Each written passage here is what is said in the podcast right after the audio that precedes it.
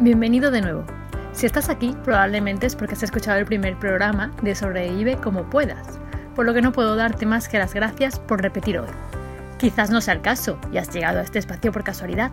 Igualmente, gracias por estar aquí y avanzamos. Aquí empieza Sobrevive como puedas. Hoy, en nuestro apartado para daros a conocer informaciones curiosas y tratar de que aprendáis algo nuevo acerca del mundo que nos rodea, nos vamos de viaje hasta China.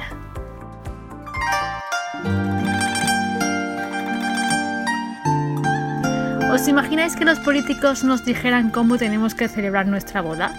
O peor, el entierro de un ser querido. Podríamos tildarlo de surrealista, ¿cierto? Pues bien, Hace unos años veíamos cómo el Partido Comunista Chino convertía este mandamiento en una realidad. Y es que en concreto este partido publicó una serie de mandatos para explicar a sus 88 millones de miembros cómo deben celebrar estos eventos. La justificación del partido es que de esta forma pretende acabar con la corrupción. Los tres mandamientos más destacados de las instrucciones son las siguientes. La primera, ni dinero ni ostentación.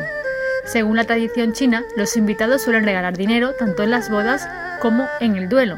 Tanto los matrimonios como los funerales representan en la cultura china el estatus social de quienes lo celebran, por lo que en muchas ocasiones pueden llegar a ser bastante extravagantes. Pero ahora los miembros del partido no podrán usar en estos eventos su influencia para celebrar grandes fiestas o usar su mano de obra y recursos. También les prohíben aceptar dinero en sus bodas y funerales. 2 no obstruyas la producción.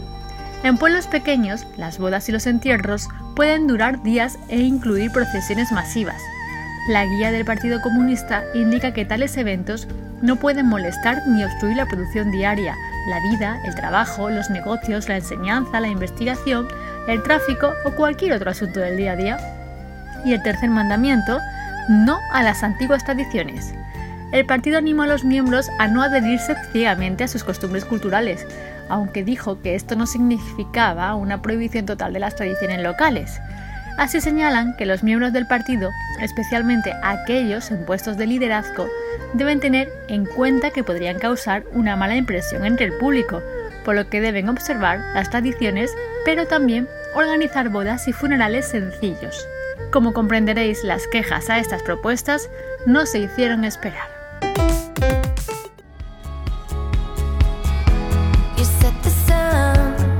En el apartado musical, hoy vamos a conocer a Lizzie, quien fue descubierta en 2008 por Lenny Kravitz, con un sonido melancólico y romántico. Es una cantautora estadounidense de 37 años que ha participado ya incluso en la banda sonora de alguna película como en Tiger Eyes, con su música y en concreto su canción TEDx.